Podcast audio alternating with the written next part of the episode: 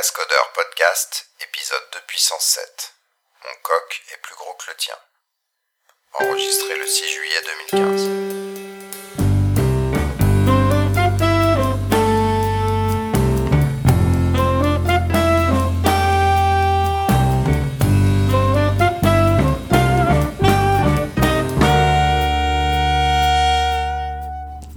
Bienvenue à l'épisode euh, 128 des Cascodeurs. On est le 16 juillet 2015. Euh, Il fait un Le peu moins chaud 16 que déjà ces deux derniers jours. le 16 16, le 6. Merde. C'est j'ai envie d'être en vacances peut-être. C'est ça, t'es déjà en vacances. hein. Le 6, ju- le 6 juillet 2015. Et puis on n'est pas tous les cascodeurs. Il y a Antonio qui a décidé de partir en vacances en l'occurrence. Donc euh, nous on, ti- on tient le fort. euh, Faut bien qu'il y en ait qui bossent hein, pendant ce temps-là. voilà, exactement. Payer Faut ses bien vacances. Faire la productivité de la France. quoi. Voilà. Bref, euh, a priori on n'a pas dit de grosses bêtises euh, aux épisodes d'avant. Non, bah pas tout le Euh, temps. quand donc on n'a pas à faire de de de- d'erratum d'erratum. euh, quelconque. Donc on va se lancer directement dans les news et puis on va avoir, euh, j'espère, un débat intéressant sur euh, les, les codes de, de conduite euh, dans les projets open source et les conférences. Et puis avant, donc on va commencer sur le côté général et il y a euh, ThoughtWorks qui a lancé son Tech Radar, c'est-à-dire euh, en fait c'est le cadran magique mais en forme de rond. en gros, hein, le cas. Et euh, ils expliquent des technologies à adopter, à essayer, à évaluer ou à ne plus utiliser, euh, mettre en, un petit peu en attente. Ouais, il y a Voilà. quatre domaines, il y Euh, a quatre domaines en fait. Euh, il y a les techniques, les plateformes, euh, les outils et les langages et les frameworks. Et donc, dans chaque domaine, euh, ils choisissent euh, un ensemble d'outils que eux euh, conseillent d'adopter, enfin d'éléments qu'ils conseillent d'adopter, ou bien qu'ils conseillent d'essayer, de, prévoir, d'utiliser dans le futur, ou bien qu'il faut juste évaluer pour pour pas être trop en retard par rapport à la technologie, ou bien simplement de ne pas utiliser. Euh, Ils, ont, ils classent ça selon leur expérience. C'est assez intéressant, je trouve, ça donne des idées. Alors après, c'est quand Mais, même euh, à prendre avec des pincettes parce que c'est aussi la sauce qu'ils vendent. Donc s'il y a des technos euh, tout à fait valables mais qu'ils n'utilisent pas ou auxquels ils ne s'y intéressent pas, ils vont pas les mettre. La technologie des pincettes, c'est dans évaluer d'ailleurs. Ouais. C'est vu. Non, non, mais c'est pour ça, Ouais, c'est assez vu par leur partial. prisme, mais c'est quand même, c'est Ouais. vu par leur prise forcément, mais c'est quand même, je, je trouve ça assez intéressant et c'est assez, euh, c'est assez fouillé. Et moi, j'apprends surtout sur les trends, j'en apprends euh, que j'avais pas réalisé que Ouais. c'était des trends en fait sur certains sujets. J'espère Ouais. en tout cas qu'ils font pas de conseils sur la sécurité parce que moi j'ai un gros warning sur leur certificat SSL. donc il ferait mieux d'écouter les calcodeurs pour avoir des bons Ouais, avis à mon avis. vrai. Si ils ont ils ont un truc sur la sécurité en disant que euh, Qu'il faut avoir un ça, ça vient ça vient en force et qu'il faut euh, un threat modeling en essai essayez le threat modeling qui est la façon dont les entreprises euh, bah, modélisent le- le- bah, la peur face à enfin le- les les risques face à la sécurité et du coup euh, mettre en place des choses un peu plus structurées que on panique en tournant en rond et puis après on essaie de résoudre le problème. Je crois que c'est ça la technologie. hein. Euh, voilà, moi je, ouais, je suis toujours un petit peu sceptique sur leur truc, euh, surtout euh, ils ont effectivement leurs biais euh, qui sont assez forts. Ce que j'ai trouvé marrant, c'est qu'il n'y a aucune plateforme à adopter. Au mieux, elles sont à essayer euh, ou euh, évaluer. Donc C'est ça, ça. c'est c'est intéressant. Et il y a des choses que je connaissais pas du tout. Moi, Skylin, par exemple, de Apache, c'est quoi? Connais savez pas. Non. pas Non. regardé celui-là. Non, je connais pas non plus. Ah, Attendez, on va regarder regardé. live. En revanche, il y en a, y en a chaque certaines à ne pas utiliser dans les plateformes, hein, genre OSGI, SPDY, les serveurs d'application. Serveur exactement. d'application. Alors s'il vous plaît, vous avez tous un serveur d'application chez vous Eh ben arrêtez-le, c'est fini. Stop, c'est ah, stop tout de suite. Ah, c'est un moteur au lab, Kylin. Hmm, D'accord. ok. Moteur au lab extrême pour les grosses données. Si je traduis. L'aise. Donc voilà, il y a des choses ouais, que je connaissais pas euh, du tout, du tout, donc c'était assez intéressant de voir. Moi, euh, J'aime bien l'idée euh, du cons- consumer driven contract testing, par exemple, qui est l'idée de dire si tu euh, si tu offres des API ou des microservices ou des services en général, euh, si tu bah, tu fournis tu fournis ça, mais si tu es le consommateur de ça et que tu fais des si tu, tu peux pas faire des tests euh, fonctionnels qui accèdent au service parce que c'est trop lent, c'est trop cassant, etc. Donc en général tu mets des mocks sur les systèmes à distance. Mais là, tu as le risque d'être euh, désynchronisé par rapport à- au changement qu'il peut y avoir sur le système distant. Donc là, l'idée, c'est d'avoir un contrat euh, entre ceux qui t'utilisent et toi, où ceux qui t'utilisent te fournissent une, des suites de tests euh, de la façon dont ils t'utilisent en fait. Et toi, tu modifies, tu les passes avant de faire tes modifications pour s'assurer de backward compatibilité. L'idée est intéressante. En revanche, je sais pas du tout comment ils mettent ça en œuvre. Euh, comment tu Bah, fais nous, pour contacter ça, tes consumers l'idée- on la met en place, mais du coup, on commit un code, enfin un test dans le dans la librairie qu'on utilise. Si, Ouais. si elle est contrôlée si par nous, entre accès, ouais, si tu y as accès. ouais. Quand c'est en interne, Voilà. je vois bien que ça. Ouais, alors pour l'interne, je vois bien l'intérêt. Pour l'externe, c'est un peu plus compliqué, je pense. Voilà. Sinon, dans les langages, il y a Nancy à adopter. Je sais pas ce que c'est. Inconnu au bataillon. Savez-vous? Du tout. Bon, ben, Et on est à la masse. hein, euh, le Ça les c'est euh, produit. on hold. on connaît pas la moitié des trucs. C'est horrible. Ouais. Ça. Et euh, Internet non plus. Donc ça, c'est comme ça, c'est fait. non, mais j'essaie de regarder quand même. Voilà, il y a quand même Spring Boot euh, à essayer, par les Spring Boot, pardon, les, les choses à essayer. Euh, Il faut les choses vérifier à- la pointure. Euh, Ouais, ouais, bien du 44 quoi. Comme ça. Et évidemment à faire attention quand même euh, JSF. Mais bon, ça on savait. Ouais. Alors, moi, tout n'est pas Antonio n'est pas là, on peut Faut dire du mal. pousser. hein. Tout Ouais, n'est on pas peut dire du mal. Cela dit, bon pas- après, on n'a pas lu le détail euh, de parce qu'après ils, ils détaillent hein, quand même pour chaque technologie, ils expliquent pourquoi pourquoi ils ont mis ces choses là. Donc euh, on n'a pas lu, donc euh, voilà, on parle pour ne rien dire, hein, on va dire. ah, c'est Nancy FX. C'est pour .NET, d'accord. Ah, d'accord. C'est pour ça, on n'est pas très qu'on est pas- .NET par On ici. n'est pas très fort en, en non-Java, ouais. On n'est pas très fort. On, on essaie de s'améliorer, on essaie de s'améliorer. Voilà. Euh, donc ça c'était euh, donc un survol technologique. Ça vaut le coup de jeter un coup d'œil, mais toujours en gardant un- un- votre œil sceptique en fait. Vous ouvrez l'œil sceptique. C'est lequel Euh, ah, ça c'est à vous de voir. hein. C'est comme l'œil euh, l'œil dir- directeur. Hein. Il faut il faut faut calculer. Voilà, sinon on va passer au langage. Euh, bon, bah il y a un autre rapport, le rapport RedMonk, hein, qui s'appuie sur un- une note composée, euh, si je me souviens bien, du nombre de stars dans GitHub, euh, du nombre de questions dans Stack Overflow et un autre truc. Encore un Et concours du coup, il- de j'ai la plus grosse, c'est ça? C'est Ah, ça. J'ai la plus ça. grosse. Hop, hop, hop, on va en parler à petit près, ça. Euh, fais gaffe, hein. Attention On va devoir à moitié t'exclure à moitié ah, mais, pour. ah, euh, ça, Je vais redevenir demi-cascodeur. Moi, j'ai- j'aime, vraiment pas Stack Overflow euh, sur ce sujet. Euh, juste, euh, juste deux mots. Je trouve que c'est un truc qui est très bien pour les projets qui veulent faire du mauvais support. Parce que ça leur permet de faire du support. Mais dès que tu veux contrôler ton support et avoir une bonne qualité de support, c'est horrible parce que du coup, tu, ça disperse ton support. Les gens posent des questions là-bas et ils n'ont pas du bon support parce que ton support est fait sur tes listes, tes forums, etc. Et du coup, tu, tu réduis ton niveau de qualité de support. Donc moi j'essaye euh, ce qui est le minimum de choses sur Stack Overflow au contraire et de rediriger vers les gens vers le support, euh, les sites officiels de support. Donc si tu comptes les nombres de questions de support euh, sur Stack Overflow, je trouve que c'est une mauvaise métrique.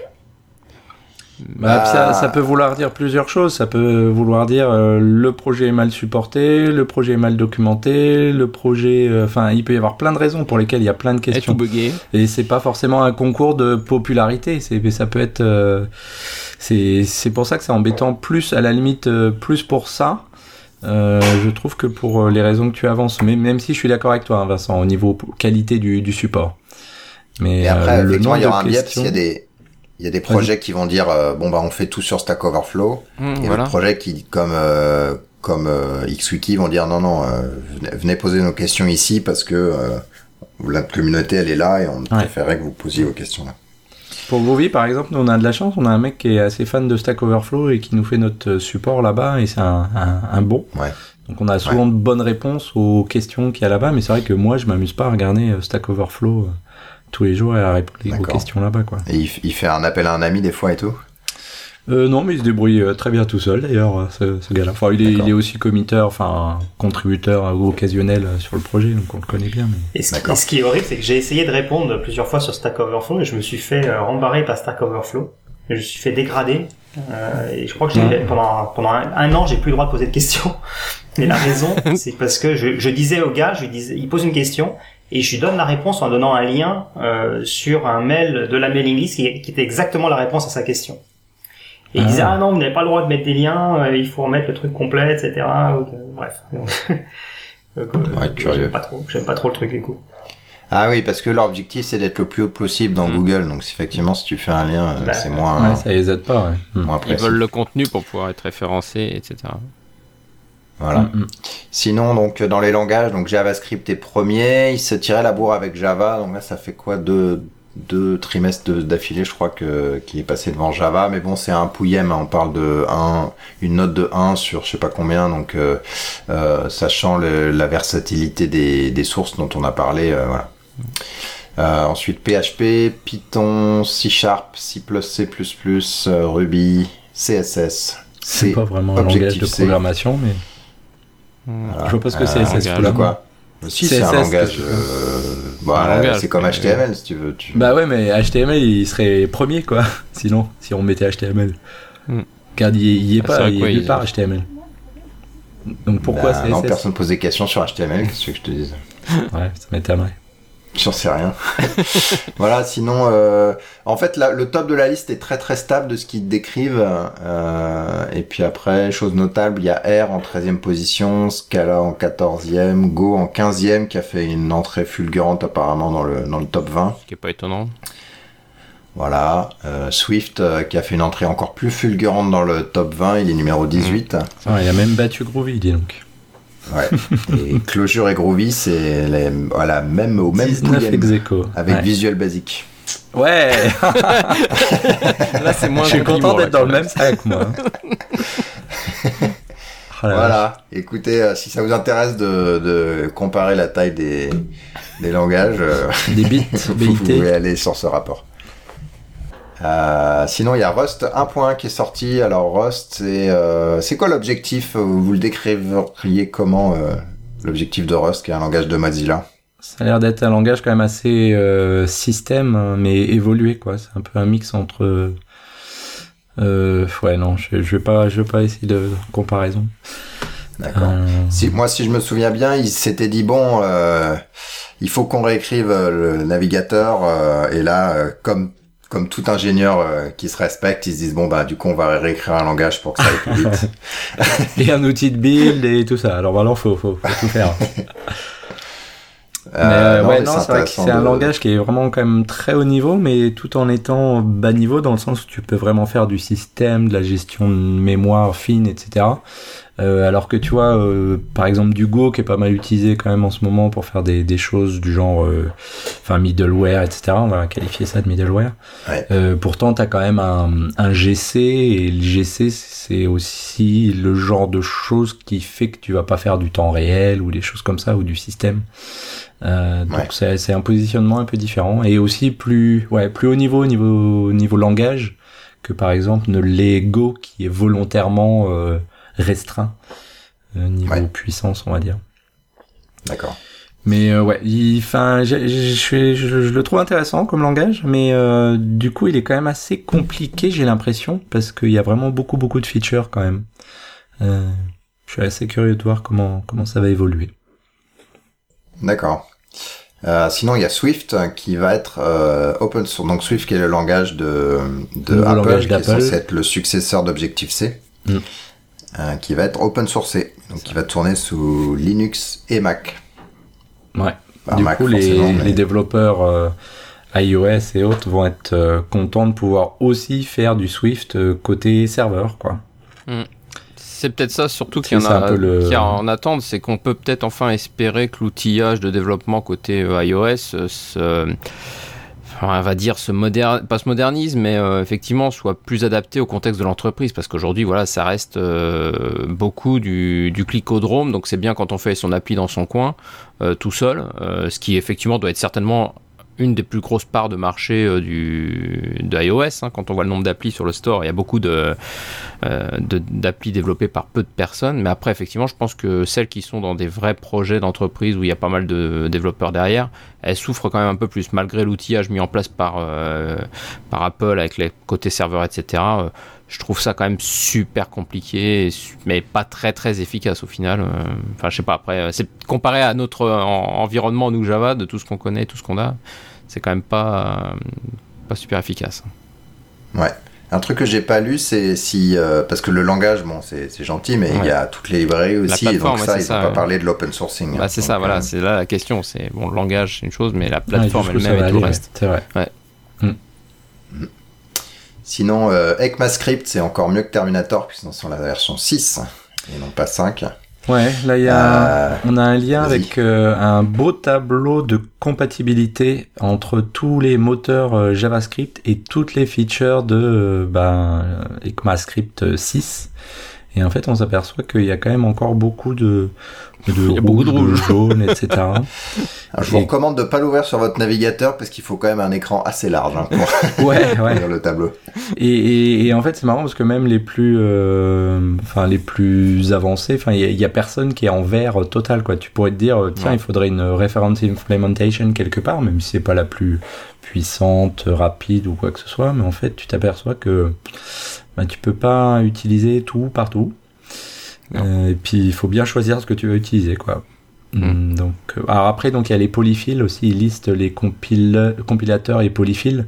Les polyfills, c'est ce qui te permet de, bah, tu utilises la feature même si ton navigateur la supporte pas, c'est-à-dire une sorte d'émulation en fait.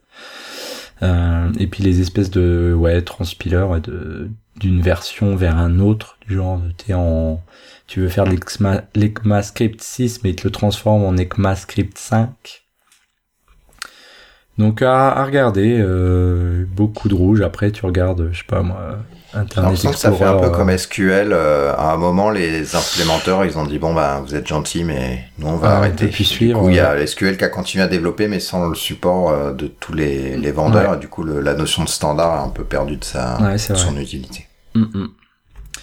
Et aussi, là, il y a une euh, news euh, avec euh, le lancement de WebAssembly, qui est une sorte de bytecode pour JavaScript. C'est-à-dire, euh, donc on avait déjà vu des efforts là comme ASM.js pour pouvoir compiler nativement un, petit sous-ensemble de JavaScript. Et là, euh, apparemment, ça a l'air d'être un effort euh, fait par euh, différents acteurs. Donc, alors attends, si, je crois que c'était sur Alors SM.js, ouais, c'était Mozilla. Ensuite, il y avait l'équipe de Chrome qui avait un- Ouais. une capacité à faire tourner du natif pourvu que ça soit du x86 euh, de ton navigateur, mais en sandboxant. Et ils se sont mis d'accord pour travailler sur euh, ce dont tu parles là, qui Hmm. est Web, euh, WebAssembly. Et donc là, il y a, il y a plusieurs. hein. Il y a Mozilla, il y a Google, Microsoft et Apple apparemment qui, qui sont derrière. Donc il y a de bonnes chances que ça, que ça aboutisse à quelque chose. Et j'ai lu quelque part, alors c'est pas dans ces deux articles-là que j'ai pointé, mais euh, j'ai vu quelqu'un qui disait qu'il y avait quand même une- un gain euh, d'ordre de magnitude, euh, enfin, c'était, je crois, il précisait même 20 fois plus rapide à, du coup, à des, comment dirais-je, à parser, enfin, je sais pas si c'est le bon mot parce que c'est déjà de la, un espèce de pseudo-assembleur, à parser du WebAssembly versus à, à parser du JavaScript. Donc euh, c'est sûr, c'est déjà pré-mâché, euh, ce sera plus facile que de que de compiler, de lire du code source, etc. Donc à voir. Ce que j'ai ce que j'ai pas trop suivi, c'est le, le scope, etc. Euh, est-ce que c'est pour tout ce que tu peux faire ou est-ce que c'est vraiment juste parce que là ça a l'air d'être une forme de sérialisation de l'AST. Du coup j'ai l'impression que ça veut dire que c'est tout qui est vraiment euh, sérialisé. Alors que Asm- ASM.js c'était quand même euh, juste une partie euh, genre les calculs sur les entiers, je ne sais quoi, alors que c'est pas forcément tout ce que tu fais Ouais. quoi. C'était plus du bytecode, non, SMJS Enfin, ce que nous, on pourrait considérer comme du bytecode au sens Java, alors que là, effectivement, Ouais. c'est l'AST qui est passé. Ouais, Ce serait ouais. intéressant de voir les exploitations de sécurité euh, sur... Parce que c'est assez nou... Enfin, c'est vieux comme idée de, de dire, bah non, le code, on va juste passer l'AST directement, puisque c'est finalement, c'est ça que ça représente, de voir euh, comment ça sera euh, abusé. Ouais, bah ouais. Euh, à voir. Bon, après, moi, je suis pas un expert hein, quand même en JavaScript et ce qu'ils ont Ouais. fait là. Mais euh, à euh, noter là que justement l'auteur Axel euh, Rochmeyer euh, a livré en open source désormais ses deux livres sur, euh, enfin sur ECMAScript 5 et 6 sont disponibles tous les deux en Ah oui, ligne ouais, ouais. sur euh, Ah, ils Speaking.js hein, et ça. Exploring euh, JS. Donc voilà, ceux qui Ouais, veulent en Ils connaître sont plus. pas mal leur, leur truc. ouais. D'accord. Puis sinon, il y a une, euh, une opinion sur euh, Safari qui serait le nouveau Internet Explorer. C'est-à-dire qu'il voyait des, dans des confs assez spécialisés, euh, JavaScript, les développements euh, web, on voit ben l'éléphant, euh, l'éléphant qui n'est pas dans la dans la pièce justement, c'est euh, c'est les gens de de de d'Apple qui sont pas là, euh, qui sont assez en retard sur euh, l'utilisation de et l'adoption des, enfin l'implémentation des, des standards. Et du coup, on se demande si on va pas revenir à un, un web à deux vitesses. On a déjà vu que c'est des bouts de code qui étaient quand même assez spécifiques. Le c'est pas c'est pas sur euh, euh, Chrome Chrome et euh, Safari ils sont pas sur WebKit tous les deux? Pas sur alors, alors, ça suffit pas parce que WebKit c'est juste le rendering HTML en gros après t'as le JavaScript. T'as le JavaScript et tout le DOM qui je pense n'est pas forcément dans le moteur WebKit. Puis en plus ils ont forqué ouais c'est des forks aussi ouais. Ouais, ils sont pas rassemblés, tu... ils, ils se mergent pas les trucs. Alors, bah, apparemment, euh, bah, dans, dans l'article justement, il décrivait un exemple qui est, euh, je crois comment ça s'appelle, IndexDB ou, je me rappelle hmm. plus. Enfin, le nom d'une base de données qui est locale en fait. Donc il y avait, euh, non IndexDB d'ailleurs, ça doit pas être le standard. Mais bref, il y a euh, des gens qui sont arrivés avec euh, une version euh, pré pré standard donc proprio et puis ensuite on est arrivé avec la version standard et puis ben les gens de Safari ont pas vu l'intérêt ils disent oh, très peu de gens nous font la demande et en fait leur implémentation est, est, tellement pourrie que les gens utilisent leur, version non standard. Donc il y a eu euh, des choses comme ça. Et en l'occurrence, ce bout de code, il était dans WebKit et euh, il est utilisé par Google et c'était avant le fork euh, entre Blink et WebKit. Et du coup, voilà, on sait pas vraiment pourquoi les, les gens de les gens de, de Apple, tu vois, n'ont pas décidé de pas reprendre ce, ce bout de code après. Tu t'imagines bien qu'il y, y a, plein de de choses qui peuvent être prises en compte. Mais mmh. ceci dit, pour être plus sérieux, le, je, enfin, je pense pas que les parts de marché de Safari sont euh, ce qu'étaient les parts de marché d'IE euh, il y a quelques temps, quoi. Bah ouais, mais dans le, dans le mobile, euh, tu vois, ça remet la donne un peu différente, quoi. Ouais, c'est sûr, dans le mobile, ouais, c'est possible. C'est possible, effectivement, comme il y a beaucoup plus de Ouais, par rapport à ce que je disais, donc WebSQL c'était la technologie que eux avaient poussé mais qui est proprio et IndexDB c'est la le standard. Voilà. Voilà, sinon on va passer à parler de middleware. Euh, déjà, il y a une annonce de à peu près 6 mois de retard sur euh, la roadmap de Java E. Donc Java E 8 arriverait milieu 2017 au lieu de fin 2016.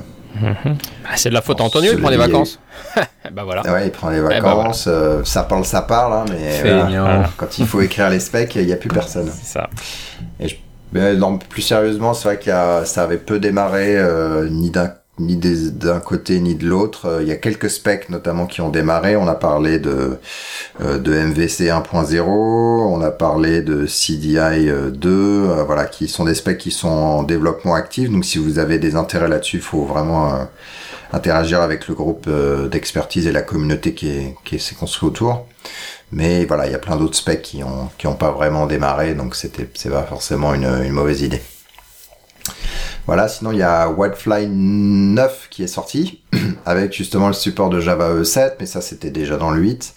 Euh, le support de HTTP 2, enfin slash 2. Euh, il y a un truc à savoir, c'est que la plupart des informations HTTP 2 requiert une version euh, moderne de, TLS et du coup qui est pas forcément supportée dans votre Java 8 donc il y a une procédure un peu spéciale pour euh, pour l'installer. Sinon dans Java 9 ça sera implémenté en natif dans le dans le JDK donc à suivre Sinon, euh, ils ont montré comment on pouvait utiliser euh, Wildfly comme euh, l'équivalent de votre Apache, donc un load balancer front-end pour, pour, pour servir les pages statiques et puis déléguer à la partie dynamique de votre application Wildfly si vous voulez, avec le, le module Undertow, le NIO et tout le tout team ou NNIO d'ailleurs. ça c'est c'est un, une alternative viable maintenant, donc ça c'est intéressant. Euh, la notion de graceful shutdown pour dire ben on veut arrêter de répondre à des requêtes et puis euh, laisser mourir euh, les, les sessions qui sont encore actives plutôt que de les tuer de manière agressive.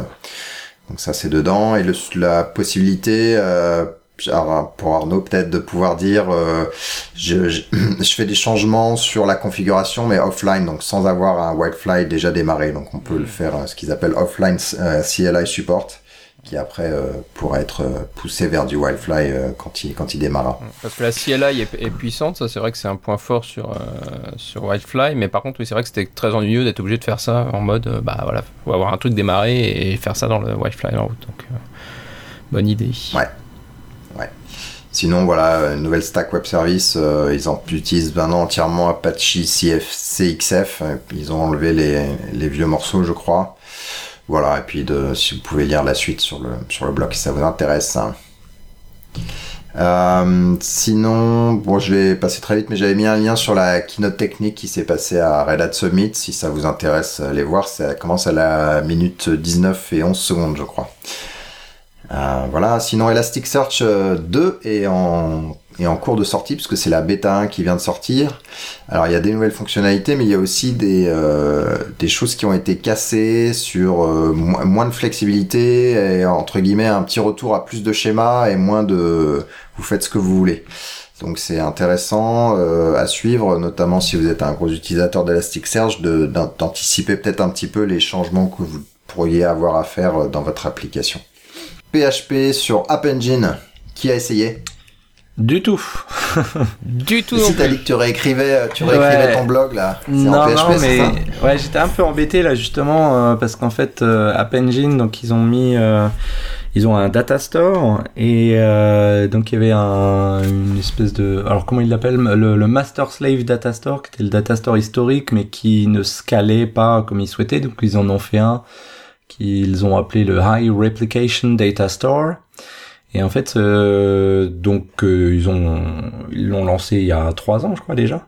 Et ils avaient dit oui, bah faudrait migrer vers le nouveau. Et puis euh, bah euh, ok, mais tant tant qu'ils gardent l'ancien, euh, pourquoi migrer? Et puis au bout d'un moment, bah au bout de trois ans, euh, enfin ils, ils virent l'ancien Datastar. Et du coup, bah ils te mettent euh, le pistolet sur la tempe. Bon bah tu migres, sinon de toute façon ton, appli elle sera plus en ligne. Et du coup, bah moi j'avais quelques vieilles applis App Engine, mais qui étaient écrites en Groovy, donc sur le l'App Engine version Java. Et du coup, ce week-end, j'ai dû me m'en kikiner, aller migrer vers le nouveau Datastore. Donc il y en a une pour laquelle ça s'est fait relativement bien, il y en a une autre pour laquelle c'était un petit peu plus chaud. Euh, mais du coup, là, j'ai pas du tout envie de migrer vers PHP sur App Engine. mais ouais, donc ça fait un moment hein, qu'il y ait euh, PHP sur App Engine, mais ça doit être, euh, il est plus en version bêta ou quelque chose comme ça, non C'est ça? Ah, euh, peut-être, j'ai pas regardé dans le détail. hein. C'était juste, euh, j'ai vu la Ouais, news c'est sur ça, euh, ouais. Twitter. ouais. C'est ça, Ouais, c'était parce que- c'était en parce que bêta, là, ça fait un- effectivement, et. Ça fait un petit moment, euh, je sais plus quand est-ce qu'ils l'ont lancé, mais ça doit bien faire au moins deux ans facile euh, qu'il était là. Euh, le, plus récent en fait c'est Go. Et je crois que la version Go pour App Engine est encore en bêta par contre. Donc il reste plus que Go si je dis pas de bêtises à vérifier parce que là je dis ça comme ça sans vérifier. Euh, il doit plus y avoir que la version Go d'App Engine qui est en bêta je crois mais bon, sinon ça reste une plateforme quand même assez sympa à utiliser, même s'il y a un peu le côté euh, lock-in dans le sens où tu utilises leur data store, leur euh, blob store, leur euh, tous leurs autres services, BigQuery, machin, tout ça. Euh, c'est vrai qu'on n'est pas. Enfin, après on peut dire ça de n'importe quel cloud. Hein. Si tu fais du S3, euh, bah, c'est du S3. Si tu fais du de l'EC2, c'est de l'EC2, etc. Mais bon. Après, on peut parler Là, de. c'est plus plateforme, mais Ouais, dans un niveau plus haut. Mais... Ouais, mais après c'est vrai que euh, on peut on peut parler de Docker pour essayer de de rendre Oh les choses euh, qui font. C'était pour faire une transition pour les Ouais, je vois suite. ça, c'est très, très gentil Moi, je, fais, je fais ce que je peux. Donc on va parler des infrastructures euh, et bases de données. Euh, Il y a un blog euh, sympa parce que c'est la première fois que je vois ce, ce genre de discussion là sur Xebia, le blog de Xebia qui explique on va essayer de construire l'image Docker la plus petite possible pour, euh, je crois qu'eux ils voulaient faire tourner Nginx.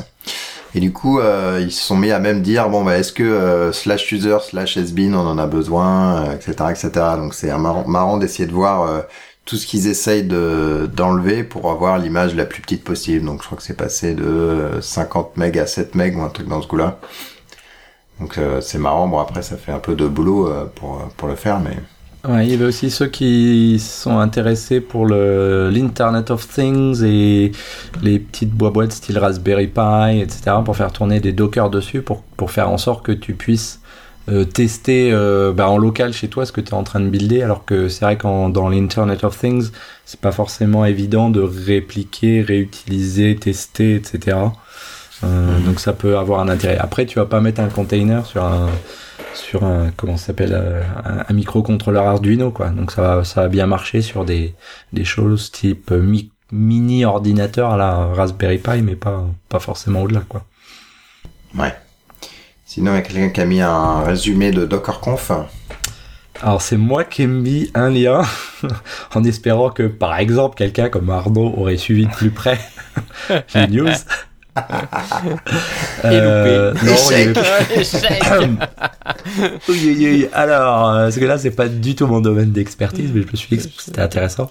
Donc, il y a des annonces avec euh, VMware, il y a euh, Google aussi qui a annoncé son Container Engine là, en, en bêta et aussi le support de, du Container Registry.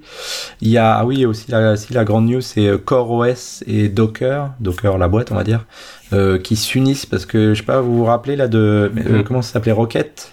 Rocket. Euh, L'espèce de format de container euh, dissident de Docker et ben finalement Docker et CoreOS vont se rejoindre et faire un, open container project pour standardiser un peu plus le format des, des images, des runtime, etc.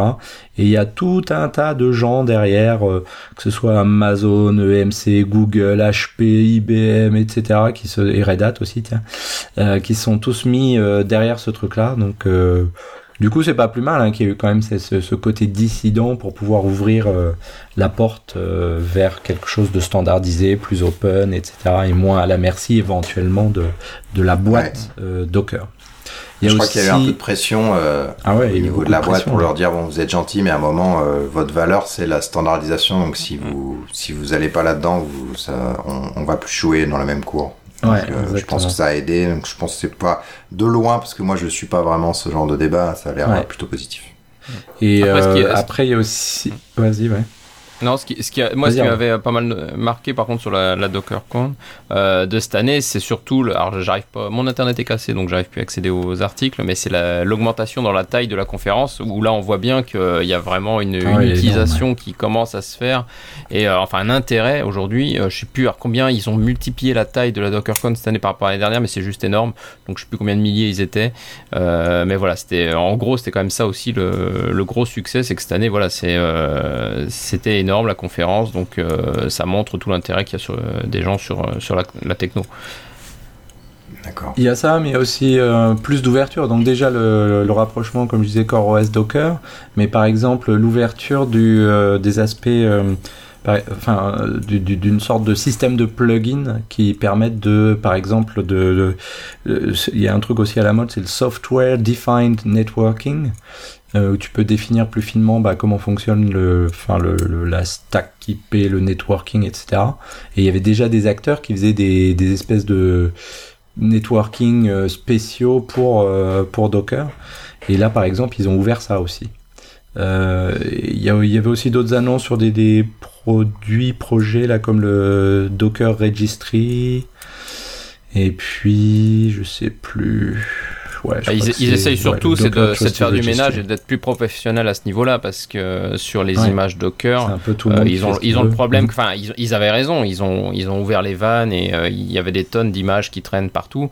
Euh, et après, on reconnaissait les leurs juste par leur assignation à qui elles, qu'elles mm. étaient faites par Docker. Et donc, on savait qu'elles étaient à peu près réputées propres. Et puis, ils ont eu d'ailleurs tous les problèmes de sécurité qui, qui sont qui sont liés. Cette année, on a encore eu des tonnes de, de, sécurité et, le, et là, comment, enfin, et, ce qu'on disait, c'était bah, euh, faites attention aussi dans vos containers, puisqu'ils sont basés sur des vieilles images et vieux trucs. Bah voilà, les bugs de sécurité euh, au niveau C ou autre, euh, vous allez les avoir. Et donc là-dessus, ils ont fait pas mal d'annonces cette année sur le fait voilà, d'avoir des, des repositories authentifiés, enfin je sais plus comment on appelle ça, mais des trusted registries en fait. Et voilà, donc là, et, ils, vont certifier ces images-là, s'assurer qu'elles soient conformes. Je crois que d'ailleurs, il y a aussi une, une, logique où ils vont fournir les images plus récemment, des, des images à jour, etc. Voilà. Donc ils ont quand même beaucoup aussi euh, euh, fait choses. Enfin, leur focus, c'est sur cette partie euh, qui est la, la registrie des, images, en avoir des, des mieux, des plus sécurisés et qui soient mises à jour plus fréquemment, etc. Voilà. Qui ait plus de confiance qui se fasse sur, sur ce qui est livré. D'accord. Et il y a aussi Win euh, Microsoft là qui se met à faire du. Enfin, tu, tu, tu peux faire du coup du Windows euh, dans le Il y a un Docker etc. euh, natif, je crois, c'est ça maintenant. Alors, c'est ce qu'ils ont lancé. Je crois que c'était un des gros trucs justement, c'est le Docker qui en- devient enfin euh, natif sur euh, sur Windows. Voilà. Donc, on peut enfin faire une, du pseudo, enfin du, du Docker sur du Windows sans avoir à, à bidouiller dans tous les sens. Enfin, Donc, on dis- attend la même chose pour Mac, on ça peut- serait bien. Ah oui, ouais. Tu Hein. dis on peut enfin faire, mais on n'avait peut-être pas forcément envie de le faire. Ah, ça, ça, c'est autre chose. Mais il y a plein de gens qui ont envie. Donc euh, voilà. Mais effectivement, Oh, Si, on a envie parce que c'est vrai que quand on se dit bon bah on va simplifier le build, euh, tu, ça va installer Ouais, ta ouais. base de données dans du Docker, bah là ah bah non sauf Windows alors du ça, coup sauf faut Windows. il te faut une alternative quoi. Et Ouais, Mac ouais, faut un bout de Docker, etc. Donc là, voilà, ils, ils bossent aussi sur cette uniformisation et l'accès à tous du, du Docker de base, euh, voilà, qu'on puisse euh, sans bidouiller dans mais tous les mais sens. du coup, est-ce que je pourrais faire. Est-ce que est-ce qu'on pourrait faire une image Docker d'un Windows pour ses beaux-parents, par exemple Qu'on pourrait euh, manager à distance et dès qu'ils installent des conneries, tu peux resetter et remettre euh, un état neuf. Ce serait bien ça. Bientôt, bientôt, t'inquiète serait. euh, Mais euh, c'est une VM ça marche très bien pour ça. pas. Mm. tu, fais, Plus tu les mets la dans snapshot elle est sur les, le code qu'ils ont effectivement mis, c'est pas juste qui a été supposé être installé. Tu parles pour tes beaux-parents, mais pour tes enfants, ça serait bien déjà. Ouais, Et ils ouais, aussi. le temps plein de trucs et tu dois te retaper euh, toute l'install. Ouais. mm. Tu leur mets à tu leur mets à Linux et puis on va voir. Ah oui, mais le but, c'est- la. le but c'est qu'ils puissent jouer quand même. Ah ouais. Ouais, Il y a le jeu de la vie ou j'en sais rien. Et tu leur dis, et comme moi quand j'étais jeune, euh, tu t'écris tes propres jeux. hein. Alors, Voilà, Mm. c'est ça. Bon, Euh, sinon, il y a Cassandra euh, qui, euh, qui amène les vues matérialisées. Euh, donc c'est euh, en gros euh, la dénormalisation programmée. Vous dites voilà quand cette ligne arrive comme ça, je veux aussi une version qui est transformée comme ça, ce qui permet après de, de requêter le- la, la version la plus pratique pour vous et surtout bah, la dénormalisation elle est gérée par le moteur. Alors il y a, c'est pas tout flexible, il y a, il y a quelques contraintes, notamment il y a une 1 pour 1 entre la ligne euh, canonique et la ligne dénormalisée.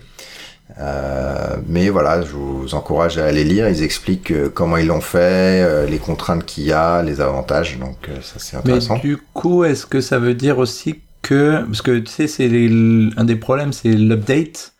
Euh, du coup, si tu écris sur la vue non matérialisée, enfin j'imagine, je, je connais pas bien la terminologie. Est-ce que ça veut dire que ça fait bien les mises à jour partout de manière transparente ou la je donnée obligé d'écrire sur la vue standard, euh, si je me souviens bien de quand j'ai Ouais. lu l'article. Ce qui paraît très logique. Euh, voilà. Et ensuite il y a. Parce que c'est euh, ça, c'est intéressant.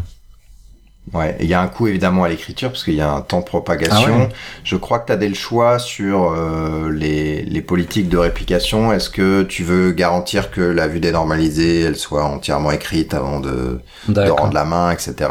Notamment quand tu crées une nouvelle vue dématérialisée, ben, à un moment tu vas pouvoir la requêter tout de suite, mais tu n'auras pas toutes les données puisque il est en train de la construire. Voilà, il y a un certain nombre de petites choses qui sont bien expliquées dans ce blog de de Karl, de son prénom. Donc je vous encourage à aller voir le, blog. Voilà, sinon on parlait de sécurité, on vous rappelait OpenSSL, les trous, tout ça, les scandales. Donc il y a Amazon qui a décidé de réécrire une euh, librairie TLS euh, à partir de zéro euh, et qui enlève certaines fonctionnalités optionnelles qu'ils estiment peu utilisées par les gens. Du coup, l'avantage c'est qu'ils ont un, un nombre de lignes de code euh, vachement réduit. Euh, SSL, euh, OpenSSL de base, c'est je crois c'est 500 000 lignes de code et eux, euh, 70 oui, et 000, so- quoi. 70 000 juste, pour TLS et eux Mm. ils en sont à 6 000. Donc Ouais. pour la librairie de- d'Amazon. Donc ça c'est cool. Ils ont dit qu'il avait déjà été audité deux fois en interne, donc maintenant ils l'ouvrent en open source. Je vous encourage à aller voir si ça vous intéresse. Après il faut voir si dans le temps ils vont continuer à la, à la maintenir, etc. Ça c'est toujours les, les débats intéressants. Mais initiative intéressante.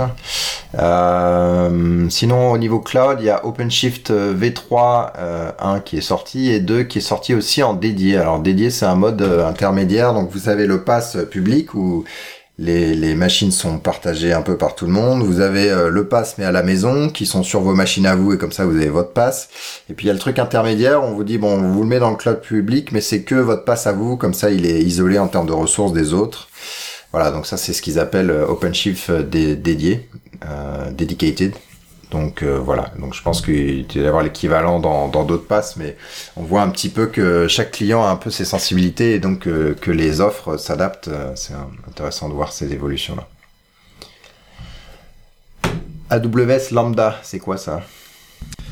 Alors, c'est donc là, il, euh, AWS l'avait lancé euh, pour Node.js avant, mais là il y a le support de Java. Donc euh, AWS Lambda, en fait, c'est c'est en quelque sorte encore plus fin que les microservices, c'est de la fonction.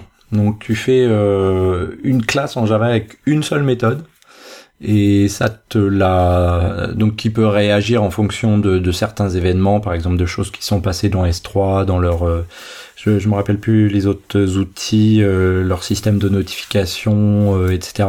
Ou aussi des appels euh, de manière externe, type on va dire webhooks ou ce genre de choses. Et en fait, ça t'invoque ta fonction, ta classe. Mais ta classe peut quand même avoir des dépendances et etc. Hein, c'est pas forcément un truc trivial. et ça te retourne quelque chose en sortie. Et c'est vraiment juste, tu vois, le, c'est entrée sortie. Et et du coup, par exemple, tu peux l'utiliser, euh, imagine pour faire un peu des tâches de fond, euh, euh, des trucs de génération qui prennent un petit peu de temps et que tu veux pas faire en live, par exemple, dans ton application. ça peut être ce genre de cas d'utilisation pour AWS Lambda. Et là, en tout cas, la, la news, c'était que c'est disponible en version Java, alors qu'avant, c'était juste Node.js. Donc ça, tu, il faut faut pas que tu aies un EWS euh, avec une instance démarrée, mais en gros, c'est ce qu'ils font eux. Ils doivent paquer plein de lambda de plein de gens différents et ils les Je sais pas comment ils euh, font, mais après, en tout cas, l'avantage, c'est qu'effectivement, t'as pas une, euh, une image, qui, une instance qui doit tourner en permanence, quoi. C'est seulement à l'invocation. Euh, c'est appelé et après ils te la shutdown. Je sais pas si, je sais pas exactement comment ils font, s'ils te la laissent tourner un moment, ils te la ferment ou et comment ils mesurent, etc. Mais du coup, quand t'as des, des petites tâches de fond à faire régulièrement, après je sais pas si en synchrone c'est super responsive, ça mériterait d'être euh, testé ça. Euh, D'accord. T'as vu des histoires de prix ou pas? Ah ouais, bah c'est beaucoup moins cher à l'invocation si tu veux, vu que t'as pas d'instance qui doit qui doit tourner. Euh, là dans le blog post que j'ai pointé, ils le mettent pas, euh, mais en tout cas oui normalement c'est moins cher.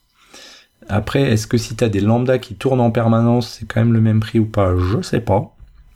Donc à, creuser, je, je, je saurais pas te répondre euh, niveau pricing, j'ai pas regardé.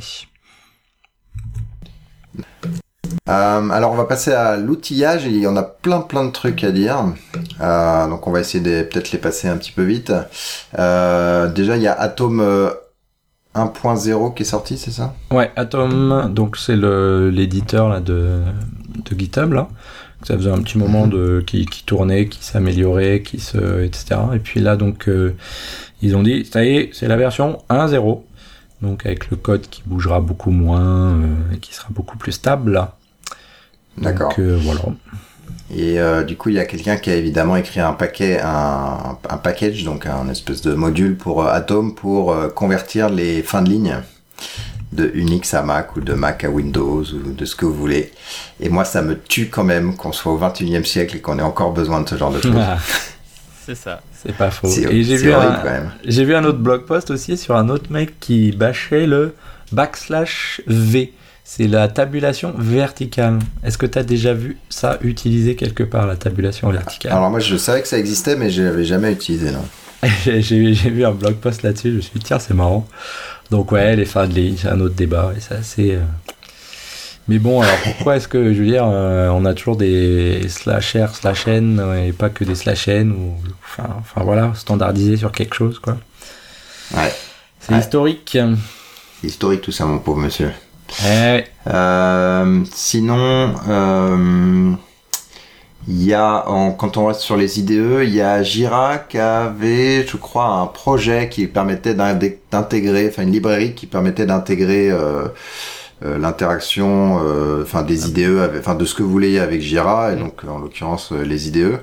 Et ils ont décidé de l'open sourcer, mais d'arrêter de bosser dessus. Donc c'est à la communauté de, de faire ce qu'ils veulent. Mm. Euh, mais alors, ça veut dire quoi en termes de gestion, notamment qui va accepter les pull requests, euh, qui va pousser ce code-là, euh, oui, non, donc là ça va être ça va être intéressant.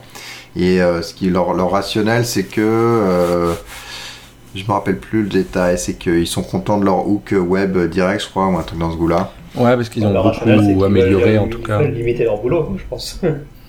Oui, puis qu'on utilise la UI. Après, ce qui était souvent euh, reproché, c'est que c'était la non-efficacité des UI euh, de. Alors, je suis pas sûr que ce soit que mm. Jira, mais c'est tous les produits Atlassian. Il me semble que c'est les connecteurs d'une manière globale avec les IDE. Mm. Donc, euh, ça vaut aussi, je pense, pour les autres, hein, pour Bamboo et, compagnie. Et donc, effectivement, ils avaient créé cette, ce système commun de, de plugins pour accéder aux, aux outils Atlassian depuis l'IDE. Et euh, effectivement, aujourd'hui, ils disent bah, on, a, on a énormément bossé sur la UI, on, on, vous a écouté, on a, on a, en gros, on a pris des cours d'ergonomie. Et, euh, et, maintenant que c'est pas mal, bah, on voit plus trop l'intérêt non plus pour nous d'investir des tonnes de, temps sur ces trucs-là qui effectivement fonctionnent. Mais euh, voilà, aujourd'hui, les API sont REST, etc., sont stables, donc vous pouvez les maintenir. Mais voilà, de nous, de fait, eux, de maintenir les, les IDE, ça leur coûte trop cher, certainement, effectivement. Donc, ils disent bah, autant utiliser, enfin surtout que l'ergonomie maintenant est censée être bien meilleure. Euh, vous avez plus de raison de râler et de switcher, vous, vous avez qu'à switcher sur la UI de base euh, de l'outil. Voilà, bon. Je suis pas convaincu sur le principe que l'idée, ça reste l'idée d'avoir tout centralisé. Euh, C'était pas qu'un problème d'ergonomie. Ouais, effectivement, c'est pas que l'ergonomie, mais même sur le UI de, de base, euh, qui s'est bien amélioré, c'est vrai. Euh, moi, j'utilise toujours le Jira Client pour accéder à, toutes mes issues Jira et je le trouve toujours beaucoup plus efficace. Euh, je pense qu'il y a quand même, il y a quand même raison d'être euh, d'outils autres que le UI de base. Quoi. Après, par exemple, moi, je... ouais, après, moi, j'utilise euh, la partie agile là, de Jira, euh, qui te permet vraiment de traiter là, tes, tes user Green, Green comme ça. Ouais, enfin c'était ce qui s'appelait Greenhopper avant, euh, et j'ai été agréablement surpris du fait que ce soit vraiment utilisable et bien pensé. Euh, et puis les toutes dernières versions de Jira sont quand même ont quand même bien progressé au niveau de l'édition, etc. Et l'intégration Jira et Agile là euh, est plutôt pas mal. Après, Bambou, je l'utilise plus depuis un moment et Confluence me gonflait euh, largement avec euh, le fait qu'on qu'on puisse plus avoir de, notation wiki, parce que malheureusement, des fois, tu as, quand même besoin de le faire. Mais en tout cas, côté Jira, euh, c'est vrai que c'est plutôt, plutôt agréable. J'ai trouvé ça agréable, les efforts qu'ils ont fait de ce côté-là, en tout cas.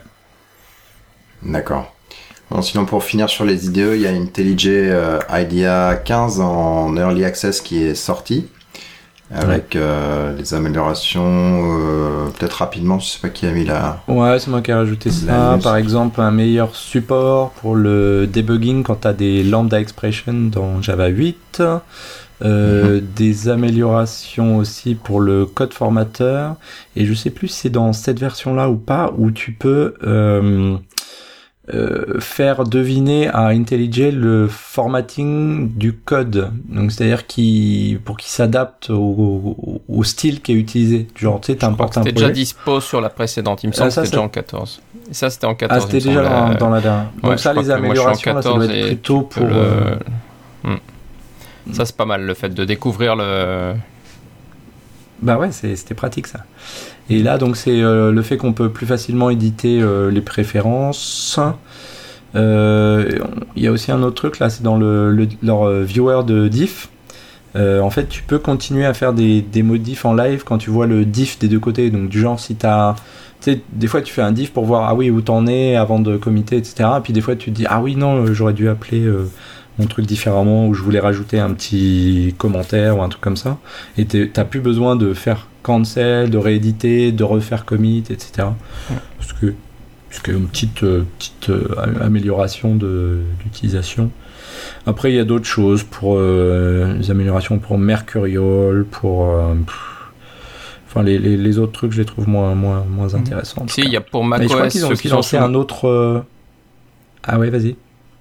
Pour macOS, il y a le fait que tu puisses enfin changer la, le JDK de, de boot euh, du, parce qu'on était vachement embêté ces dernières années avec IntelliJ qui demandait au un Java 6, le Java 6 d'origine de macOS pour fonctionner. Et ça y est, ils ont enfin a priori euh, levé tous leurs bugs et leurs problèmes. Et maintenant, tu peux booter ton ton IntelliJ sur n'importe quelle version, que ce soit celle système euh, si tu l'as ou n'importe quelle autre euh, Java 8 y compris. Donc voilà. Donc après un peu de meilleure perf, etc. sur le sur l'idéal lui-même. Mm, mm.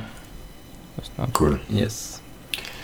Euh, sinon, euh, mauvaise nouvelle, a priori, euh, OpenDNS s'est fait racheter par Cisco. Et donc, en connaissant l'historique de Cisco, on sait qu'en général, les, rachats, enfin les produits qui ont été rachetés ne sont pas généralement allés en s'améliorant. Donc, je sais pas qui utilise OpenDNS ici, mais s'ils réfléchissent déjà à trouver une alternative ou pas. Non, enfin j'ai regardé effectivement les, j'ai regardé les news, mais euh, voilà, enfin pour l'instant c'est encore un peu tôt, mais bien sûr oui c'est vrai que c'est un peu risqué cette histoire. Enfin voilà, Cisco n'a pas brillé par son son, son, action dans les différents projets qu'ils ont achetés dans le passé. Euh, et voilà, aujourd'hui, j'ai vu pas mal de tweets justement de gens un peu affolés en se disant Ouh là là, au secours, faut, faut vite partir d'OpenDNS. Bon, ça se fera pas à mon avis euh, tout de suite, mais euh, voilà, va falloir quand même regarder les alternatives. Ouais. Euh, sinon, euh, euh, s'est fait euh, hacker et ils expliquent très en détail ce qui s'est passé, enfin les, le, le, le, risque potentiel qu'ils voient, etc. et les mitigations, les, les, choses qui sont là pour faire pour faire que ça soit pas une catastrophe nécessairement ils recommandent quand même de changer leur, mot de passe de euh, master. Euh, ce qui est intéressant, c'est que euh, en fait, donc ils storent vos mots de passe dans un dans un blob. Et en fait, vous vous donnez votre mot de passe, il est haché 5000 fois en local, il est envoyé, il est rehaché, je crois 100 000 fois euh, sur leur serveur, ce qui fait que quelqu'un qui dit je veux essayer de craquer le mot de passe de Monsieur X, hein, de trouver ce mot de passe, il y a quand même du boulot en termes de, de calcul au niveau du serveur. Donc c'est, euh, ils ont fait les choses euh, relativement bien, sachant qu'ils sont obligés d'avoir vos informations puisque vous voulez avoir accès à vos mots de passe euh, sur plusieurs machines sans avoir à partager une, une clé cliente de déchiffrement ou des choses comme ça. Donc si vous voulez le détail du post-mortem, c'est sur le blog de, de l'ASPAS. Sinon, il y avait quelques trucs sur Git slash GitHub. Euh, il y a un petit résumé sur euh, comment euh, faire du undo dans Git dans tous les problèmes possibles et imaginables. Moi, je connaissais quasi tout déjà, donc je vais, un vous laisser. Voilà. Non, mais c'est vrai qu'on, bon, au final, on finit par savoir se sortir de des trucs. Il y a tout de même, il y a tout de même quelque chose qui est pas cité dans le dans l'article. Enfin, je crois pas quand je l'ai lu, euh, je ils en parlent pas. C'est surtout l'effet pour euh, si le code a déjà été poussé. C'est que là, ils expliquent toutes les méthodes pour faire local, le dernier commit, les x derniers commits, etc., etc. Pour en gros réécrire son historique et nettoyer euh, euh, ce qui n'a pas été.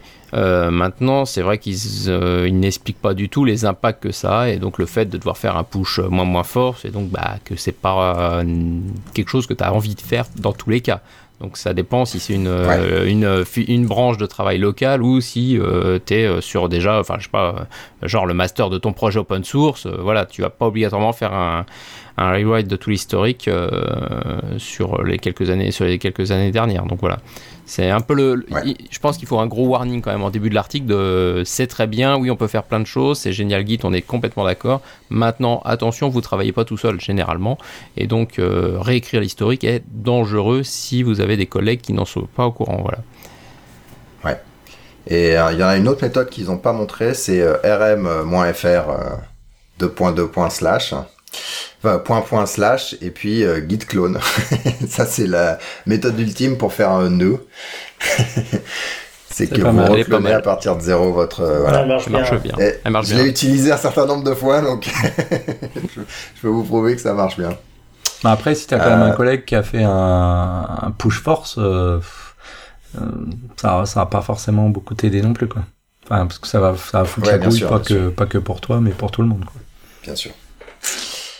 Voilà, sinon il y a un espèce de blog sur euh, comment écrire la pull request euh, parfaite. Euh, je sais pas qui a mis le lien, ouais, y a des choses intéressantes après, parfait, euh, donc il y, a des bons conseils, tu vois, comment bien expliquer l'intention de ce pull request, Euh, alors on va dire c'est peut-être plus quand même pour GitHub en particulier parce que par exemple il y a le, le support des at mention là, c'est quand tu mets at, mm at Emmanuel Bernard, etc. Quand tu veux attirer quelqu'un. Euh, après, il y a des petites choses où je suis pas, enfin, où après ils disent voilà, rester humble, éviter les hyperboles, euh, etc.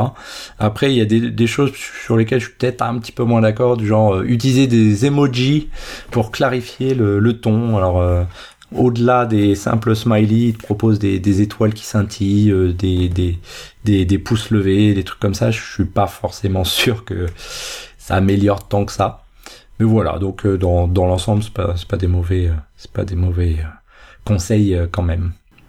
Pour le coup, nous, on, essaye quelque mm. chose côté euh, CloudBees et communauté Jenkins parce qu'on a ce problème justement de. Euh, euh, bah, nous, on essaye de faire beaucoup d'efforts sur la qualité de, des contributions qu'on apporte à Jenkins. Bon, ça, là-dessus, je pense que c'est louable. Mais effectivement, ça crée beaucoup de bruit sur les pull requests qui sont faites dans les projets open source et que l'on ne gère pas nous-mêmes chez, chez CloudBees. Et donc, on, on, a revu un peu nos, euh, nos manières de faire et notamment sur la notion de, de pull request, on avait des notions un peu de, enfin, de vote, des, des plus 1, moins 1 sur les pull requests et on, se les relie euh, les uns les autres. Et on s'est rendu compte que ça posait un problème, par exemple, à la communauté, parce que les gens avaient tendance à, croire que bah, parce que tous les gars de Claude Biz avaient fait plus un, bah, il fallait ou ils devaient intégrer la pull request. Et donc on trouvait que ça avait un effet pervers de voilà d'imposer à la communauté euh, nos, propres pull requests quoi que ce soit, puisqu'on n'est pas là pour ça, on propose, après on, fait juste la revue. Et, euh, et donc là, bah, par exemple sur les emojis, on a changé. Donc au lieu de faire des plus 1 moins 1, bah, on fait vu qu'il y a une emoji avec les abeilles et il y en a une pour les bugs, et bah, on fait des emojis abeilles et bugs juste pour communiquer qu'on est tous d'accord, on est on est aligné, on a validé entre nous la pull request. Maintenant on laisse libre la communauté et donc les, les personnes qui sont responsables du plugin d'accepter ou pas les pull requests. Mais c'est vrai que c'est aussi à faire mhm. attention dans les, dans les manières de présenter les choses. C'est vrai que nous, on s'était pas rendu compte du tout au début euh, que bah voilà, en arrivant en masse et en faisant des plus 1 sur une pull request, ça donne tout de suite cet aspect de bah voilà, enfin, euh, faut que ça passe, alors que c'était pas le but recherché. C'était vraiment une notion de, de, de revue, euh, de revue des pull requests. Voilà. Donc toujours dans cette logique. Truc à faire attention. Euh, je crois que le seul qu'on a zappé, c'était JFerry, là, celui que j'avais rajouté, qui est un petit outil pour faire de la, génération de données. Par exemple, si tu dis, tiens, j'ai besoin de 100 noms de famille, de 100 trucs différents, euh, tu as tout un tas de, petites euh, choses comme ça, les noms de famille, les dates, les, les noms de société, des noms de je sais pas quoi, et puis il y a même des localisations pour euh, différentes langues. Et du coup, des fois, quand tu as besoin de, de fake, euh, de, de mock, euh, etc., et que tu veux que ça a l'air un petit peu plus réaliste que 1, 2, 3, ABC et titi toto tata, bah, c'est sympa. Voilà. Cool. T'es dans, t'es pas mal dans le, la génération de fausses données, toi. Ça fait deux fois que tu nous, tu nous amènes à... non, mais par exemple, on a des, des problématiques comme ça. Enfin, c'est un sujet qui m'intéresse parce que, euh, en fait, quand tu fais des API, euh, tu peux définir par exemple le contrat de ton API, mais tu veux proposer par exemple une API de mock ou un sandbox ou euh, un mock server, etc. Il y a différentes notions dans, dans ce domaine-là. Et du coup, des fois, tu as envie d'avoir des, des, données sur lesquelles tu peux jouer, euh, des bouchons sur lesquels tu peux jouer et appeler et qui ressemblent à des vraies données, quoi. Donc c'est sympa comme petit outil. Voilà. Ok, euh, on va passer au management des politiques, on va dire. Le premier très rapide, euh, un, blog, enfin un article intéressant de, je me rappelle plus son nom, l'ancien gars de Apple France. Euh, Jean-Louis Gasset, euh, qui euh, D'ailleurs, c'est marrant parce que sur son blog, il y a le E accent aigu et mal rendu. bref. Euh, c'est un blog sur euh, le, les forces de vente et qu'il faut pas considérer les forces de vente comme euh, le machin qui, qui juste joue à la carotte pour ramasser le plus de pognon possible. Et donc le titre c'est Respect your salespeople, they earn your salary. Et donc après il explique un petit peu comment lui il, il de trouver des gens euh, bons en vente avec de la euh, de la compétence, etc. Et pas juste prendre le mec dans la rue qui va te promettre de, de vendre euh, de vendre tout tout et n'importe quoi. Donc il explique un petit peu l'intérêt à avoir des des vendeurs plutôt bons. Donc j'ai trouvé le truc intéressant puis un peu rafraîchissant par rapport à ce qu'on qu'on peut penser des vendeurs. Et puis malheureusement la qu'on appelle ça la cour de comment s'appelle? La Cour suprême des États-Unis a refusé de, de regarder l'appel de Google Ah face à la copyrightabilité des API. Donc ils est- estiment que les API sont copyrightables. Euh, Enfin, en tout cas, ils veulent pas en entendre parler. Euh, du coup, euh, Google va très probablement pouvoir gagner euh, contre Oracle en utilisant la doctrine de, fair use, qui est une doctrine euh, assez importante aux États-Unis. Mais ça pose maintenant du coup plein de problèmes sur l'utilisation des API, de devoir, de, si on veut innover au-dessus des API ou surtout réimplémenter une API, bah, devoir demander à la personne qui a écrit l'API, en gros, l'autorisation. Euh, sauf si c'est dans une licence euh, open source euh, correcte. Et donc ça pose de, pas mal d'impacts, je pense. Enfin, on, je pense qu'il va falloir du temps pour réfléchir à tous les impacts, mais ça va, c'est plutôt, plutôt pas une bonne nouvelle pour pour notre univers, notre univers, ouais. Je sais pas si vous avez des opinions là-dessus. Bah, affaire à suivre, euh, on verra bien ce que, ce que, ce que ça donne. ouais. Mais Ouais. c'est pas très- Disons qu'on n'est pas Google, donc on n'a pas les poches ni les avocats qui permettent de, de se faire attaquer par un, par un oracle ou Mm. au niveau de euh, violation de, de copyright d'API ou de choses comme ça. Mm, mm. Mais il y a plein de choses qui ont été faites qui pourront pas plus être faites si on respecte cette, cette doctrine-là, c'est sûr.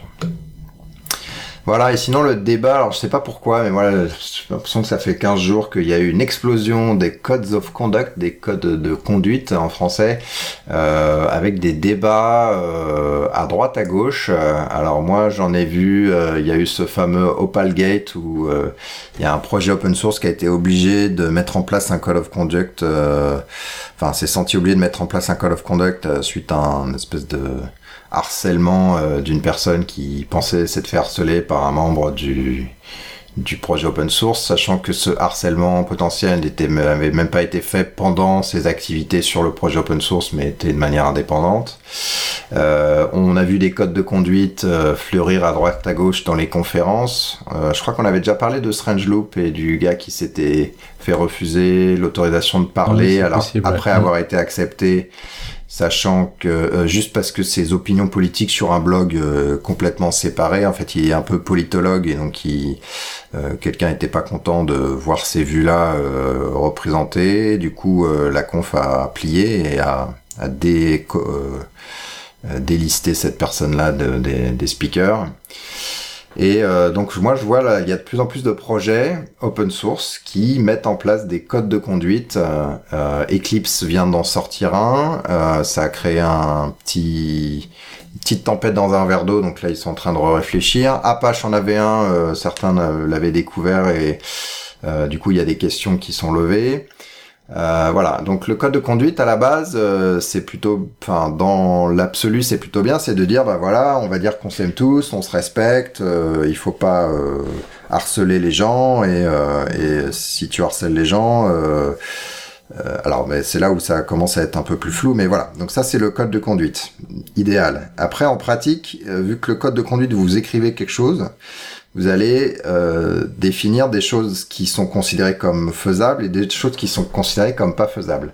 Et là, vous mettez en place euh, des choses qui varient énormément d'une culture à l'autre. En ce moment, aux États-Unis, c'est euh, beaucoup plus sensible qu'on peut le voir euh, dans France ou, ou dans d'autres pays au niveau de, euh, disons, le, le niveau à partir duquel on considère qu'on est, euh, qu'on est harcelé ou mal à l'aise ou ce genre de choses.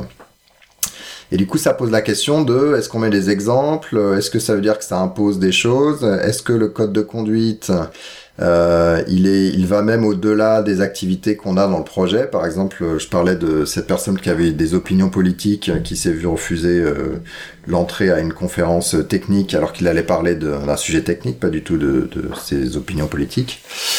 Euh, voilà, ça pose plein de plein de choses. Moi, ça me met mal à l'aise personnellement un code de conduite. Euh, on se demande si on va pas se faire euh, virer euh, juste parce que on a dit un truc de travers sans vraiment le penser. Voilà, donc ça ça pose euh, ça pose pas mal de problèmes. Et pareil, un code de conduite, comment est-ce qu'on l'applique? Ça veut dire qu'on commence à avoir un espèce de juge. On a déjà une loi qui est le code de conduite. On faut mettre en place un juge, etc. On est en train de réinventer la loi euh, telles qu'elles sont définies dans chacun des pays. Et euh, moi, ça me paraît une mauvaise dérive. Je sais pas si vous, vous avez eu, euh, pu suivre un petit peu ces débats-là qui ont, j'ai l'impression, un peu explosé cette semaine. Enfin, la semaine dernière, en l'occurrence. Euh, moi, je les ai pas suivis de près, mais c'est vrai que, enfin, qui est-on pour juger de ce qui est euh, bien ou mal aussi hein? Alors après, euh, voilà, il y a quand même le bon sens. Est-ce que maintenant, ça veut dire que tous les gens sont dénués de bon sens? Ben, je sais pas quoi. Et imposer aux gens ce que c'est que la notion du bon sens. Enfin, c'est vrai que c'est un peu bizarre toutes ces histoires-là. Mais j'ai pas pas beaucoup plus d'opinion que ça ou j'ai pas réfléchi plus à la question. Mais c'est vrai que ça, c'est, je comprends euh, que ça te met, ça te mette mal à l'aise et c'est vrai que ça me met mal à l'aise aussi. Moi, j'ai découvert par l'occasion celle d'Apache. Hein. Ah, moi, j'ai jamais eu le cas non plus. J'ai jamais vu, jamais vu le cas dans mes mots communautés. Hmm. Mais euh, j'imagine que ça peut arriver. Mais bon, si ça arrive, j'imagine que tu essaies de, de gérer euh, proprement, enfin tranquillement, en disant aux gars, fais attention à ce que tu dis, etc en, bah, problème, c'est que... one to one d'abord. Ouais. je pense. Et construit par-dessus ça, en fait, ce qui s'est passé, c'est que les gens euh, font des attaques sur Twitter euh, public du genre euh, machin m'a fait ceci, et ça crée un. C'est ça qui a beaucoup. Ça a des conséquences énormes. Mm. D'abord, c'est l'équivalent de la lapidation sociale, quoi. C'est ça. Donc mm. c'est hyper agressif. Deuxièmement, assez vite, des boîtes dans lesquelles n'y a pas forcément de règles du travail aussi fortes que chez nous, bah c'est désolé là tu t'avais peut-être raison, t'avais peut-être tort, mais vu la, la merde que c'est, ben tu dégages. Euh, du coup, ça a des impacts. Euh, Ouais, je, je, suis, je suis vraiment curieux de savoir ce qui se passerait si quelqu'un faisait un truc comme ça, je sais pas, dans la communauté XWiki, mais je pense que simplement euh, tout le monde serait d'accord pour simplement et, euh, exclure une personne qui, qui dépasserait les bandes après lui avoir après après qu'on lui ait signifié plusieurs fois euh, d'arrêter de dire des trucs euh, euh, des tendancieux ou autre quoi.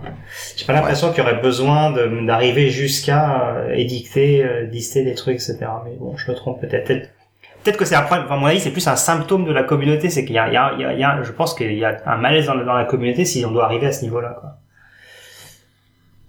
Mais ce qui se passe visiblement, c'est qu'il y a des gens qui viennent, euh, qui sont pas forcément de la communauté et qui, euh, en gros, font des campagnes euh, pour imposer des, des codes of conduct, genre, ben, les gens peuvent pas travailler de manière sereine dans ton projet tant que t'as pas mis en place un code of conduct, etc., etc. Et le problème, c'est qu'une fois qu'on a écrit quelque chose, euh, ben c'est sujet à interprétation évidemment. Euh, ça pose euh, des, des, problèmes de sensibilité et puis ça pose aussi ben de l'abus. C'est genre non non mais il est écrit que ce mec-là, on doit lui couper une couille parce qu'il a fait ça et du coup je tu vois je demande ma vengeance quoi. C'est c'est ça ça me fait froid dans le dos moi personnellement. Ça paraît petit tout ça ouais. Mais non, mais je, je suis sûr que les gens le font euh, de, de, toute bonne foi, mais tu, tu, tu, enfin, la nature humaine étant ce qu'elle est, euh, voilà, les, les, dérives pour moi sont inévitables et on est en train de réinventer un, système de loi euh, qui est censé s'appliquer avec des, des variations dans, dans, dans, chacun des pays. Bref. Du coup, il y a un no, no code of conduct qui a été créé évidemment. Ouais, bon. Euh, qui, euh, qui réagissait justement au problème euh, opal dont, dont, je parlais, donc qui expliquait euh, pourquoi eux ils sont un peu contre le, les code of conduct. Et je suis sûr que si vous tapez I need a code of conduct because, vous allez trouver plein d'arguments pour aussi. Mais voilà, moi ça me. Bon, visiblement, vous n'avez pas vraiment trop d'opinions particulières, si, mais, ah, les mêmes que les tiennes. Voilà, les, les, mêmes que les tiennes. C'est aujourd'hui, c'est voilà, ça fait peur, ça fait peur toutes ces dérives, ça fait peur On en revient au problème de base de l'IT, euh, de la représentation aussi des minorités dans l'IT, alors quelles qu'elles soient, euh, qui donc derrière se sentent euh, des fois oppressées, ce qui est malheureux. Hein, clairement, j'en ai encore vu passer aujourd'hui sur Twitter des, choses à propos de ça, d'une jeune femme qui se fait harceler, etc. C'est lamentable. Et, mais par contre, j'ai. Ouais, faut pas être jeune. Hein. Oui, non, mais voilà. Non, tout à fait, oui. et, euh, et c'est vrai que c'est un peu toujours le. Euh, j'ai l'impression que c'est dans l'actualité d'essayer de résoudre un mal par quelque chose qui est encore plus. qui est encore pire. Enfin, on le voit tous les jours en France sur plein d'autres sujets. Et, euh, et, là, on le voit, bah, maintenant, je suis d'accord avec toi, hein, pour le Code of Conduct. Enfin, on a déjà des lois, on a déjà pas mal de choses en place euh, dans, dans, dans, nos communautés pour régler ça d'une manière, on va dire. Euh, adultes, etc.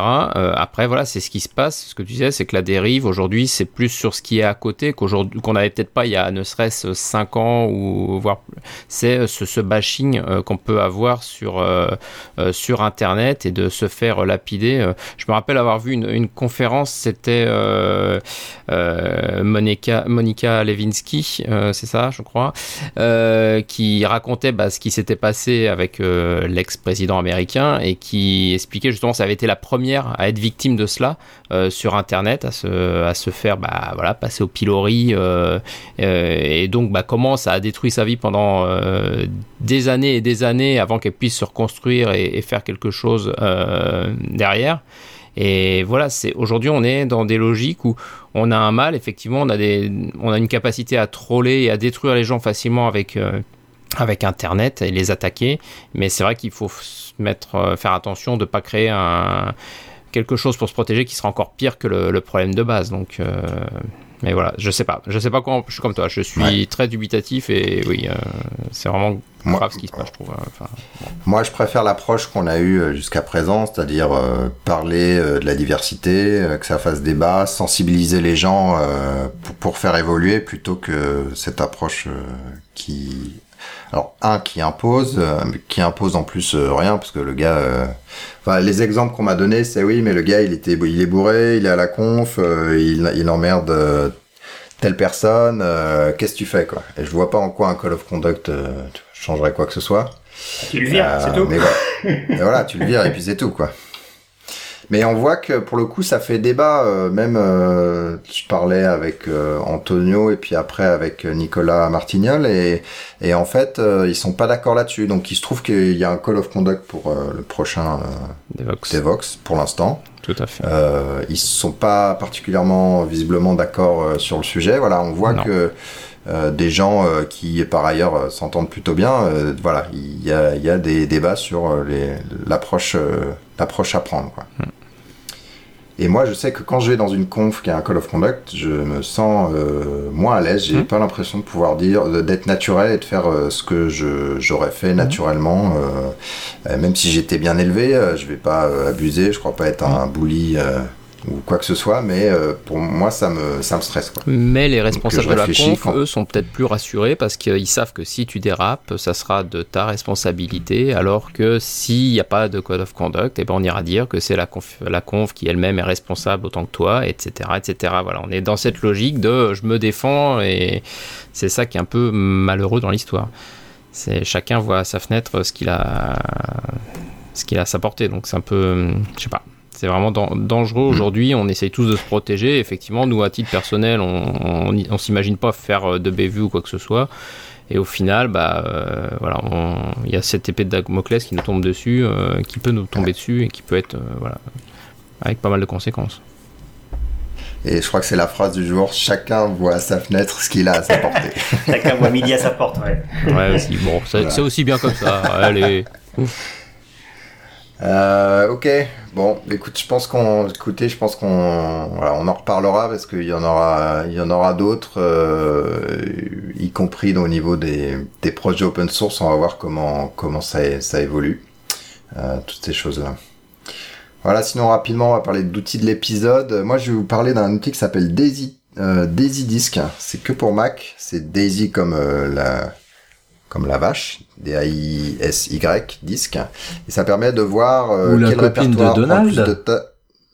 Ou la copine de Donald, qui n'est pas une vache du coup, ton canard. ouais. Voilà. euh, et euh, qui permet de savoir quel répertoire euh, prend le plus de place, et puis dedans quel sous-répertoire, etc.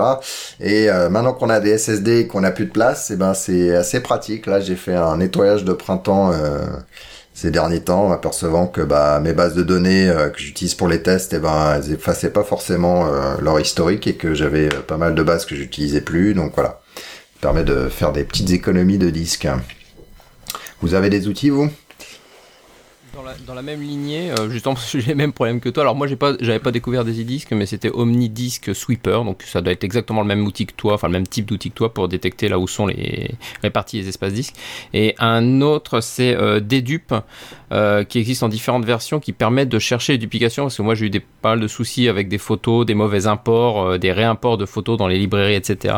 Et donc il y a toute une gamme de, logiciels open source qui s'appelle Dedupe et qui bah, permet, alors soit sur les fichiers basiques, mais aussi des fois de manière avancée, donc sur les images ou etc., les photos, euh, de, de chercher les doublons. Et ça aussi c'est assez intéressant. Des fois on trouve des belles, euh, des, des belles surprises euh, sur bah, les c'est pris, mais par des trucs en plus en double, donc ça sert pas à grand chose.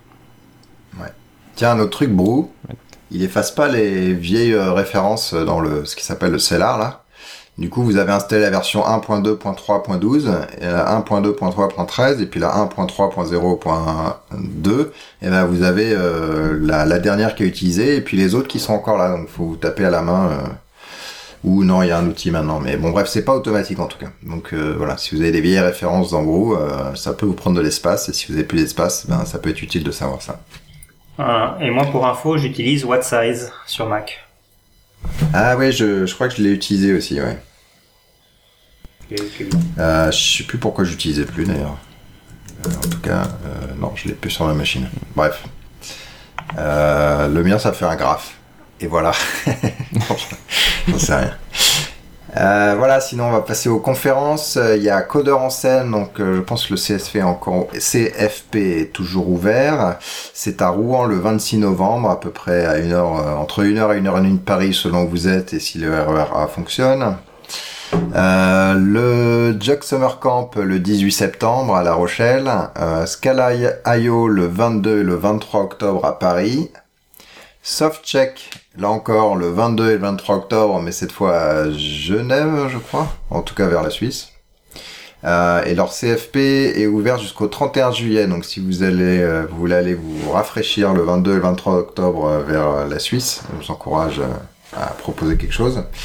Et puis, et puis il y a Jean-François qui nous a fait un crowdcast sur DevFest Nantes. Bonjour les cascodeurs, c'est Jean-François du GDG Nantes.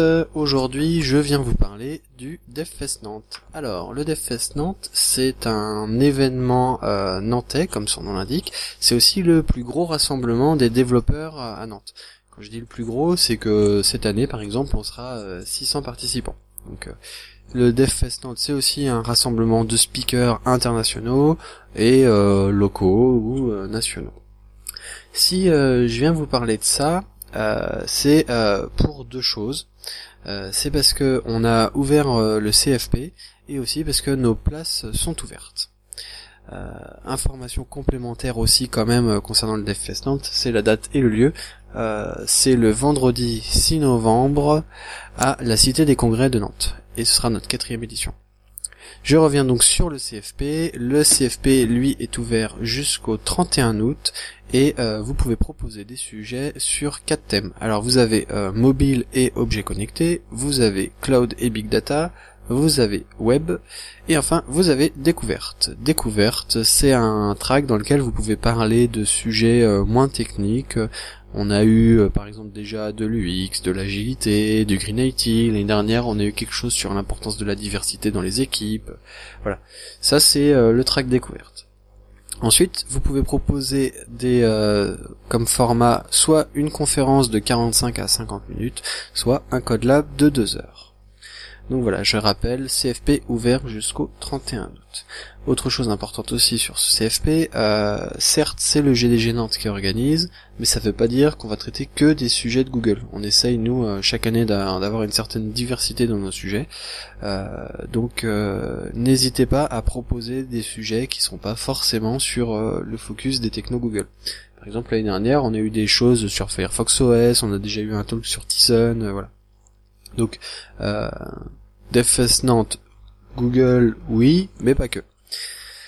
Ensuite, deuxième point euh, que je voulais traiter, c'est euh, les inscriptions. Donc, comme je disais, les places sont ouvertes. On a deux types de tarifs. En fait, on a euh, le tarif étudiant à 10 euros et le tarif standard à 30 euros. À chaque fois, pour ce prix-là, vous avez accès à toutes les conférences, vous avez accès au repas le midi, à l'after party du soir, aux démos qu'on a préparées pour vous. Bref, tout ce qu'il faut pour pour s'amuser.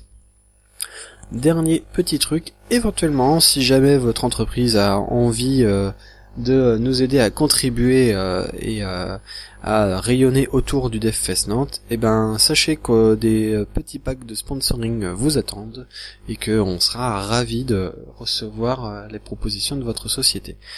Donc pour finir, une adresse à retenir et une date. L'adresse c'est https devfest.gdgnante.com et la date, je le rappelle, le vendredi 6 novembre 2015. Voilà, merci les cascodeurs, merci les auditeurs et j'espère vous voir euh, prochainement au DevFest. À bientôt, au revoir. Voilà, écoute, ben merci, euh, merci Jean-François. Euh, c'est marrant que, en fait, c'est, on a l'impression qu'ils ont le nom, donc le Google Developer Conference là, mais qu'ils veulent un peu s'étendre un peu au-delà, donc c'est c'est marrant de voir, euh, de voir que ça évolue et que Google laisse faire, donc ça c'est cool. Voilà. Euh, un petit truc à rajouter ou on est bien là? Bon, on est bien. Il fait un peu chaud, mais on est bien. On est bien. Il fait un peu on est, bien, on est bien. Bon, messieurs, euh, à la prochaine. J'ai pas encore bien calé la, la prochaine interview là. Il faut que je trouve un truc. Sinon, au pire, ce sera l'été. Et puis c'est comme ça. voilà. Ça marche. Voilà, à la prochaine tout le monde. À la prochaine. Ciao tout le monde. Ciao.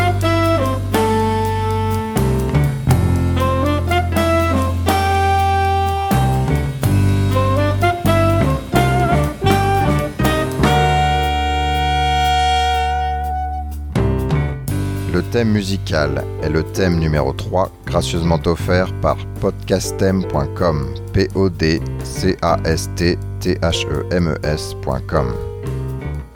Le logo a été dessiné par Nicolas Martignol, alias le Touilleur Express. www.touilleur-express.fr